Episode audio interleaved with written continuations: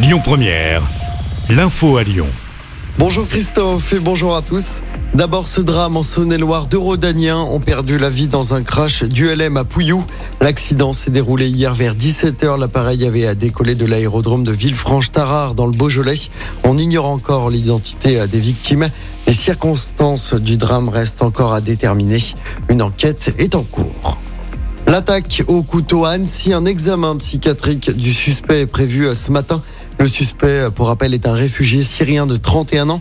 Il avait obtenu l'asile en Suède, une demande d'asile en France venait de lui être refusée il y a quelques jours. Sans domicile fixe, il se trouvait à Annecy depuis l'automne dernier.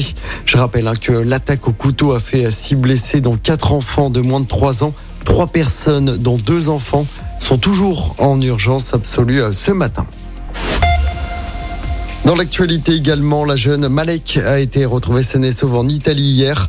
L'alerte enlèvement avait été déclenchée. La petite fille de 8 ans avait disparu dans la nuit de mardi à mercredi. Elle a été retrouvée en compagnie de son père. Ce dernier est soupçonné d'avoir tué sa compagne. Une enquête pour homicide volontaire par conjoint et enlèvement de mineurs a été ouverte. Le Sénat réclame 290 000 euros à Michel Mercier pour des emplois fictifs au profit de sa femme et de sa fille. C'est au titre du préjudice subi. La décision sera rendue le 21 juin.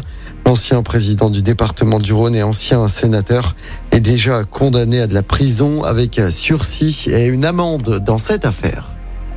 Et puis on en sait plus sur l'ouverture de la nouvelle arena de Dessine près du groupe Ama Stadium. La salle devrait ouvrir l'automne prochain. Pour le moment, l'homme pâle est le premier artiste annoncé à donner un concert dans cette salle. Ce sera le 1er décembre prochain. On retrouvera également Sting au mois de décembre. En sport, un choc de titan à Roland Garros aujourd'hui, demi-finale très attendue entre le numéro 1 mondial Carlos Alcaraz et Novak Djokovic. Le jeune prodige espagnol fait office de favori. Le match devrait débuter à 14h45 et puis l'autre demi-finale opposera le norvégien Casper Ruud à l'allemand Alexander Zverev. Ce sera pour le coup en fin d'après-midi. Écoutez votre radio Lyon Première en direct sur l'application Lyon Première, lyonpremière.fr et bien sûr à Lyon sur 90.2 FM et en DAB+. Lyon Première